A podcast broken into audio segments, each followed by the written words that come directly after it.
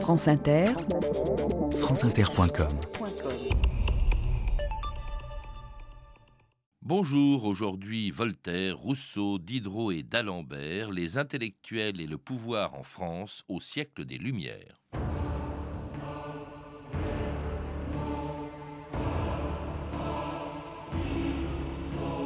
C'est l'opinion qui gouverne le monde et c'est à vous de gouverner l'opinion. Voltaire à d'Alembert en 1767.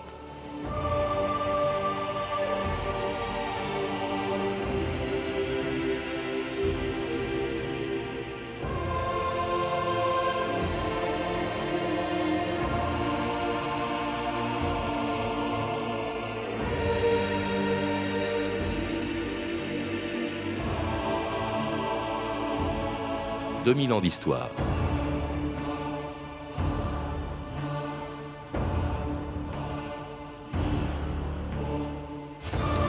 Ils s'appelaient Voltaire, d'Alembert, Rousseau ou Diderot, et ils ont inventé au XVIIIe siècle tous les principes sur lesquels reposent aujourd'hui nos démocraties. En dénonçant sans relâche toutes les intolérances, tous les fanatismes et toutes les injustices de leur temps, ces intellectuels avant la lettre ont fait du siècle de Louis XV, qui ne les aimait pas, le siècle des Lumières, en dressant contre eux toutes les puissances de leur temps, le clergé, l'aristocratie, la magistrature, et surtout le pouvoir royal, qui a essayé en vain de les faire taire en censurant leurs livres ou en les envoyant dans ses prisons. À la Bastille, où en 1717, un écrivain à peine connu, François-Marie Arouet, allait choisir le nom avec lequel il est devenu célèbre. Embastillé pour un pamphlet, dont je ne suis pas l'auteur. Écrivez. Date et lieu de naissance alors, né à Paris le 20 février 1614.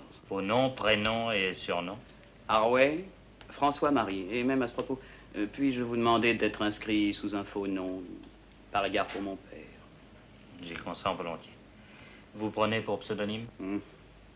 Voltaire. Oui, mon nom de Harouet risquerait d'acquérir une assez fâcheuse notoriété due à l'aventure qui m'arrive. Donc, à dater d'aujourd'hui, je deviens inconnu, sous le nom de Voltaire. Soit. Conduisez Monsieur de Voltaire à la cellule numéro 20.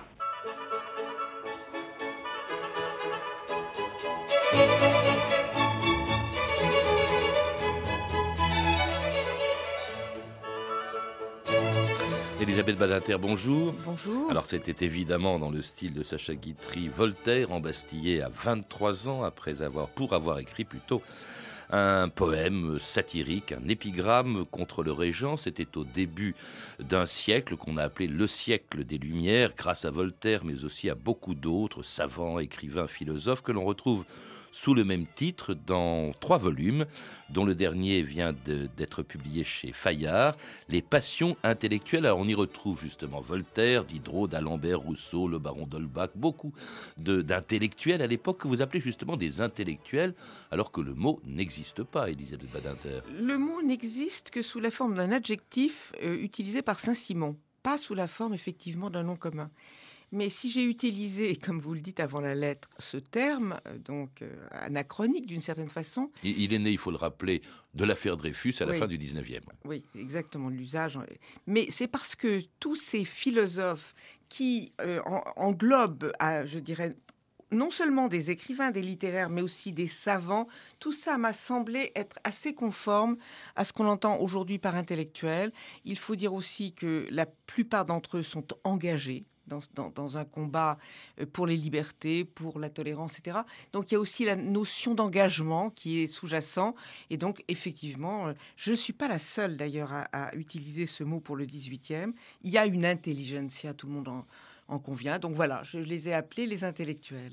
Et des intellectuels, c'est quand même assez extraordinaire dans l'histoire, que l'on retrouve vivantes au même moment. Ils sont nés pratiquement à la même époque pour la plupart d'entre eux au même endroit. C'est vraiment une coïncidence assez extraordinaire. Oui, c'est une coïncidence euh, qui a fait la gloire euh, de ce siècle pour la France. Et c'est vrai qu'ils sont nés, en gros, mis à part Voltaire, euh, au début du XVIIe, dans la première décennie, deuxième décennie du XVIIe siècle. Et il faut aussi préciser ce qui est quand même tout à fait stupéfiant, c'est que tous ces intellectuels et ces savants et ces philosophes pour la plupart, n'appartiennent pas du tout à l'aristocratie.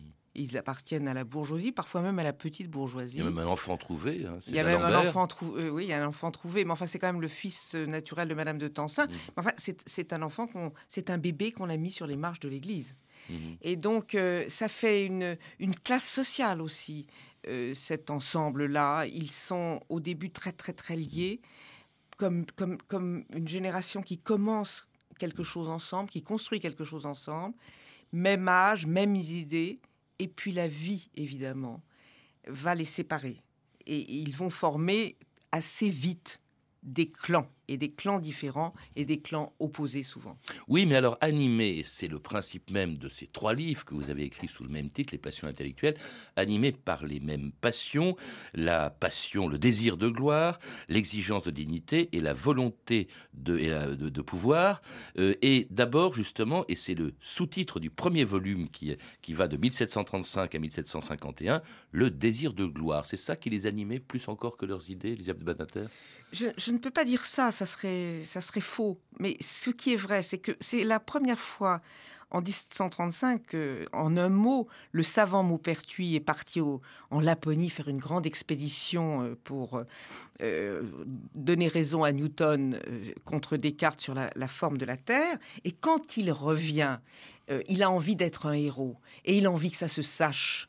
Et donc, il fait une chose que j'avais jamais vu faire avant avant même de faire sa grande euh, exposition euh, de, ce qui s'est passé à l'Académie des sciences, il convoque secrètement un journaliste du Mercure de France pour lui donner, on dirait aujourd'hui, une entrevue dans lequel il se situe comme un héros parce qu'il veut être applaudi par la foule. Et si c'est pas le désir de gloire, alors il y a désir de gloire parce qu'il y a aussi effectivement, je dirais une foule, c'est peut-être trop, mais en tous les cas, il y a une opinion. Euh, Oui, a- ça, ça paraît curieux aujourd'hui. On est tellement habitué à l'avoir évoqué, cette opinion qui s'exprime, qui a le pouvoir par, le, par les élections, qu'on a. Quand je vous ai lu, ça peut paraître surprenant de dire au fond, on a l'impression que ça n'existait pas avant. Ça n'existait pas avant. L'opinion ne comptait pas. Bien sûr qu'il y avait les gens avaient des opinions, mais c'était des opinions individuelles et le pouvoir ne, ne- ne s'en fichait bien de l'opinion de ces sujets.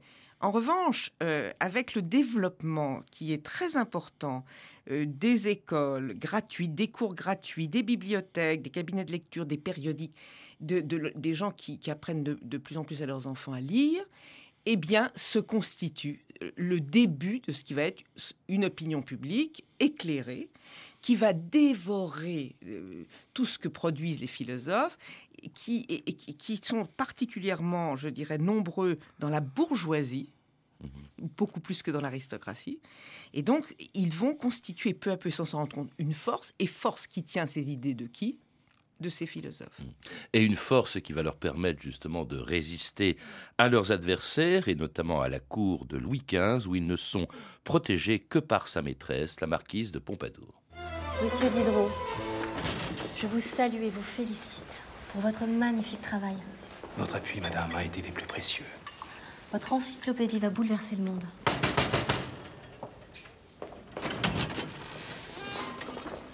Le ci-devant Denis Diderot. C'est moi Par ordre du roi Louis le XVe, vous êtes en état d'arrestation. Vous m'emmenez? Tout à fait. Au donjon de Vincennes, monsieur. Louis, tu ne peux apprécier l'esprit de Monsieur Voltaire un soir et enfermer le lendemain Monsieur Diderot. Il fait partie des hommes de lettres les plus brillants de notre siècle. Comment as-tu pu signer une lettre de cachet contre lui?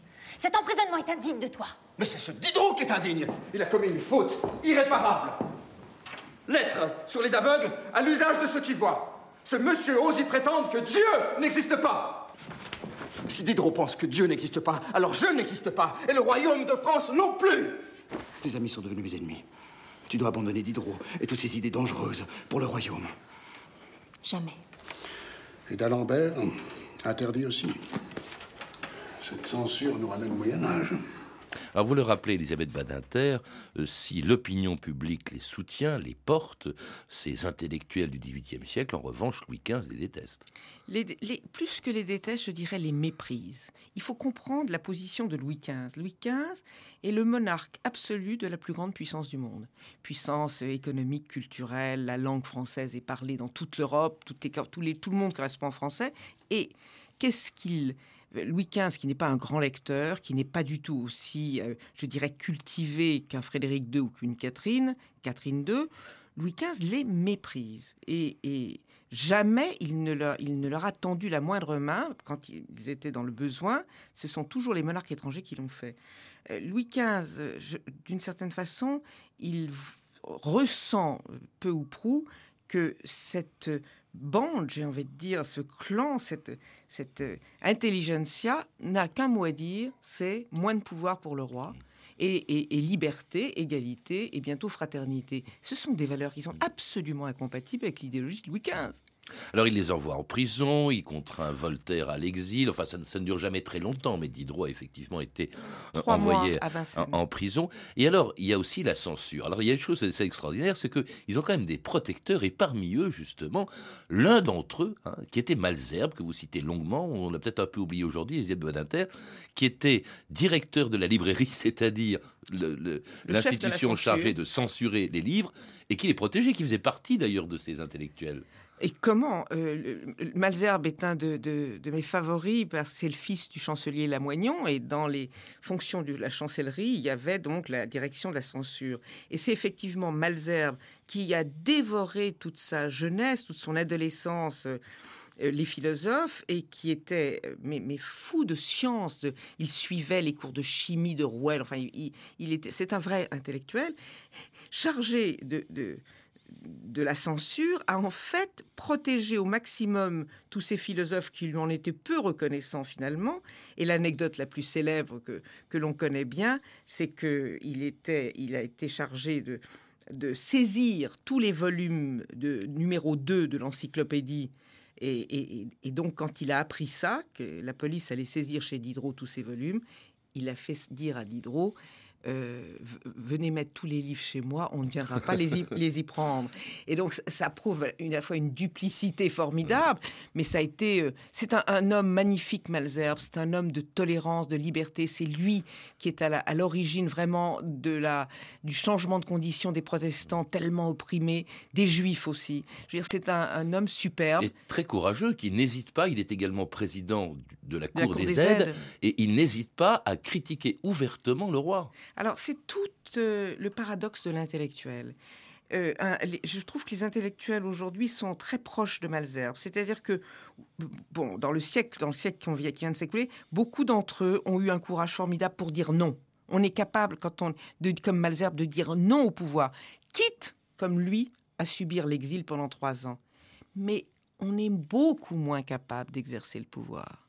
Et, quand Malzerbe a été ministre, et il l'a été euh, plusieurs fois, la première fois où il est ministre en même temps que Turgot, euh, c'est un échec épouvantable, tout simplement parce que il ne veut faire de peine à personne, il ne veut pas perdre son crédit moral, et que alors qu'il est magnifiquement à l'aise pour résister, quitte à y laisser sa vie quand il sera l'avocat de Louis XVI, il n'est dénué de de tout courage devant les individus particuliers pour leur dire non.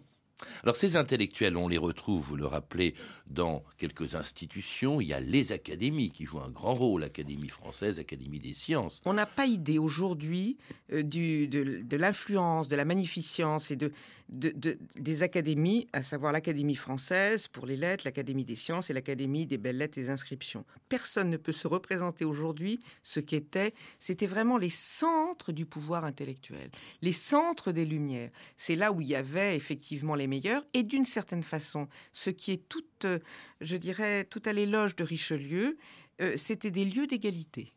Et un homme comme Duclos, qui était secrétaire perpétuel de l'Académie française, s'est battu et a imposé la loi de l'égalité quand, parce qu'il y avait effectivement, comme aujourd'hui encore, quelques grandes personnalités ou quelques nobles qui venaient euh, se faire élire à l'Académie française alors qu'ils n'avaient quasiment pas écrit un livre. Mmh. C'est toujours le cas, hein. ça, ça arrive toujours ça.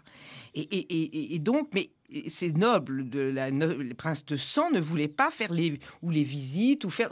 Eh bien, Duclos a exigé que tout le monde soit sur le même pied d'égalité. Donc ce sont des centres du pouvoir intellectuel et il faut imaginer que non seulement de toute la France, on regardait l'Académie française ou l'Académie des sciences comme absolument l'oracle, oracle littéraire ou savant, mais à, Berlin, et, ou, chez Catherine, ou en Italie, ou partout en Hollande, on rêve d'appartenir à cette académie. On y reviendra. Il y a un autre lieu de pouvoir, Elisabeth Bazinter, très important. Ce sont les salons tenus par des femmes comme Madame Geoffrin, la marquise du Châtelet, Madame d'Épinay, Madame du Défend. D'ailleurs, il y a peu de femmes parmi les intellectuels que vous citez, mais en revanche, elles jouent un rôle essentiel à la tête de ces salons littéraires où, alors là, on a toute une grande liberté où tous, tous ces intellectuels se rencontrent. D'abord, j'ai consacré euh, un grand chapitre aux femmes intellectuelles dans le mmh. volume 2 parce que euh, il n'y a pas eu que des dames qui tenaient salon avec beaucoup de talent et d'intelligence. Il y a eu aussi des dames qui ont produit des œuvres, œuvres scientifiques, œuvres littéraires, œuvres théâtrales. Et, donc, c'est à elles que j'avais envie de. Parce que les avez un peu oubliées, c'est ce que je voulais dire. Oui, mais j'ai essayé de leur donner, de, reparler d'elles. En ce qui concerne les salons, il y a eu là quelque chose de magique et que jamais nous ne pourrons percevoir vraiment. C'est-à-dire cet art de la conversation dont paraît-il Julie de l'Espinasse était l'impératrice et qui savait au milieu de 15 à 20 personnes nouer les fils d'une conversation, d'un dialogue où au fond chaque réplique donnait à tous les autres une occasion de réfléchir et d'argumenter. Et tout ça avec pour être précis, une gaieté, une légèreté. dans ces salons, on ne faisait pas des dissertations. Et il je crois qu'il faut un art extrême, comme Julie de l'Espinasse ou Madame du Deffand, pour avoir mmh. su créer ça. Alors, ces intellectuels, on les retrouve dans les salons, euh, on les retrouve dans leurs œuvres, dans l'encyclopédie, où, presque tous ont participé. Cela dit, ils ne sont pas toujours, ils ne se battent pas sur le même terrain. Il y a celui des sciences et des techniques, celui de l'encyclopédie pour l'essentiel, la politique avec Rousseau et le contrat social, l'éducation avec l'Émile aussi de, de Rousseau, ou encore... Ou Helvétius. Euh, oui, et puis alors la justice aussi, dont les dysfonctionnements et l'arbitraire scandalisaient Voltaire lorsqu'en 1762, il apprenait la condamnation à mort d'un protestant, Jean Calas, accusé sans preuve d'avoir tué son fils. Ainsi, on a torturé, on a tué un innocent. Avant d'avoir jugé, on avait condamné. Et pourquoi? Parce que Calas est protestant. Parce qu'on est protestant, on est un assassin. Eh bien, puisqu'ils veulent tenir tout ceci sous le boisseau, moi, Voltaire, je vais crier Car il existe quelque chose qu'ils ne soupçonnent pas et qui naît présentement et qui s'affirme. L'opinion publique. Il n'y va pas seulement de l'honneur de la France. Il y va de l'honneur de l'homme. Écrivez, Vanier. Je n'ai que les mots, mais les mots volent loin. Ils voleront jusqu'à Versailles. Il faut qu'un tocsin général il veille la justice endormie.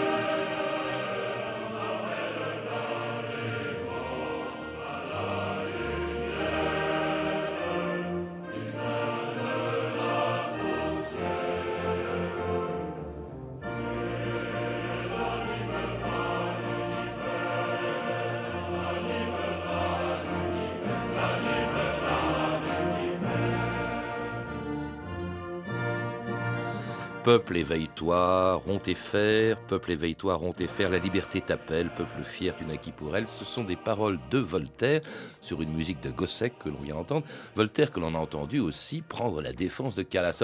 Voltaire, c'est pas de la métaphysique, etc. C'est quelque chose de très concret. Il se bat pas tellement contre la monarchie, mais contre ses instruments et notamment les magistrats qu'il appelle les bœufs tigres, et notamment dans cette affaire Calas, qui était scandaleuse en effet. Ah effectivement, mais ce, que, ce qui est magnifique chez Voltaire, c'est que il un, matin, après avoir examiné le dossier, il a, il a décidé de soulever l'opinion éclairée de toute la France et de toute l'Europe avec sa seule plume pour sauver l'honneur d'un inconnu. Et ça, c'est le premier acte de l'intellectuel engagé. C'est notre père à tous, Voltaire. C'est l'affaire Dreyfus de l'époque. C'est exactement. Ouais. l'affaire Dreyfus de l'époque. Et ceci en plus, c'est qu'il a payé de sa personne toutes les matinées de Voltaire pendant des mois. C'est pour écrire partout, pour dire aidez-moi, il faut refaire le procès Calas. Et moi, qu'est-ce que vous voulez À chaque fois que je, je lis ces lettres de Voltaire et l'engagement de Voltaire, eh bien, je comprends que les, les Parisiens lui ont fait cette gloire immense à la fin de sa vie. Et dans d'autres affaires, il y a aussi celle du chevalier de la barre qui, qui avait été euh, roué, euh, tué sur la roue parce qu'il avait été irrespectueux envers la il a pas religion. été Là, roué, aussi il a à la été religion. guillotiné, parce que c'est un Ah oui. chevalier, mais il a été torturé d'une façon atroce Enfin, avant. guillotiné avec un sabre, il n'y a pas de guillotine encore. On lui a coupé la tête. Vous avez raison, il a été avec un sabre. Et le chevalier de la barre, qui est une monstruosité euh, pour un petit jeune homme qui dit des, des- qui dit des, bêtises devant la croix, une procession de croix, et il a défendu Sirven, il a défendu énormément de gens. Et quand il était convaincu qu'on était face à une injustice, comme il savait que les malheureux n'avaient strictement aucune défense devant ces magistrats bœufs-tigres, assoiffés de sang comme il les décrivait, c'est lui qui montait au créneau. Et vous savez, non seulement par sa plume, non seulement en étudiant les dossiers, mais également en payant les avocats, en donnant de l'argent aux accusés, etc. Alors sa plume que n'aimait pas Louis XV, on l'a entendu, et pour cause, il s'en prend quand même à sa magistrature, que n'aimait pas non plus le clergé, il s'en prend euh, à, à l'Église. Mais alors en revanche, que, qui est de sa plume que- qu'on lisait très loin euh, de France, et, et notamment par ce qu'on appelait les despotes éclairés. Et alors qu'il était censuré en France, eh bien les intellectuels français étaient accueillis à bras ouverts euh, en Prusse ou en Russie, euh, en Prusse chez Frédéric II, dont la cour parlait français et dont la bibliothèque était pleine de livres d'auteurs français qui étaient censurés dans leur pays. Sa Majesté vous attend. Le baron Friedrich von der Trenck. Sire, à Königsberg, on m'a conté des prodiges à votre sujet. Un roi se doit de tout savoir. Vous connaissez Voltaire Racine? Oui, sire. Et en français de surcroît. Si seulement Sa Majesté avait fait prévenir de sa venue, nous l'aurions mieux. Que je n'y vois que du feu Il m'importe de voir l'université telle qu'elle est. La bibliothèque? Majesté. Ah, très impressionnant. Rien que des vieilleries. Où sont les auteurs français? Nos moyens sont limités, sire. Nous essayons de nous procurer les meilleurs. Les plus pieux? Les plus importants. 1200 thalers de ma cassette. 1200, sire. Nous avons le roi le plus moderne de toute l'Europe. Un merveilleux musicien et philosophe qui plus est.